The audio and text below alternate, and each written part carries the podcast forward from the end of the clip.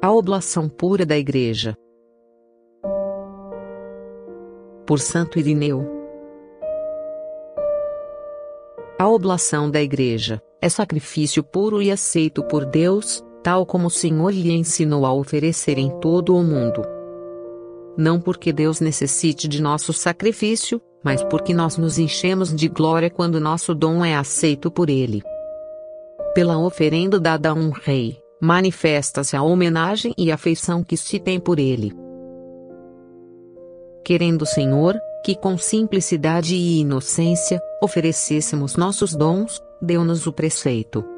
Se estás para fazer tua oferta diante do altar, e te lembrares que teu irmão tem alguma coisa contra ti, deixa diante do altar a tua oferta, e vai primeiro reconciliar-te com teu irmão. Só então, vem fazer a tua oferta.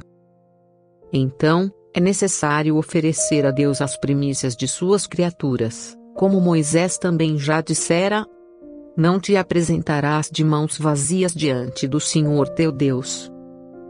Quando o homem quer manifestar a Deus sua gratidão, oferece-lhe os próprios dons por ele mesmo dados, e recebe a honra que dele provém.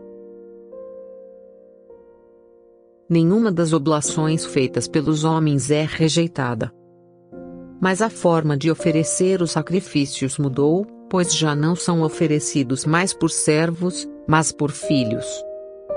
O Senhor é um só e o mesmo.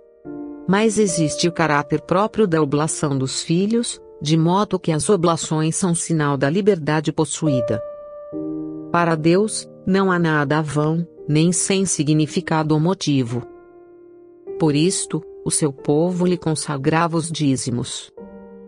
Mas depois, aqueles que receberam a graça da liberdade, põem à disposição do Senhor tudo quanto possuem, dando com alegria e generosidade, e não apenas as coisas de menor valor. E fazem isso por causa da esperança que têm de receber coisas maiores. Como aquela viúva tão pobre, que pôs no cofre de Deus tudo o que tinha.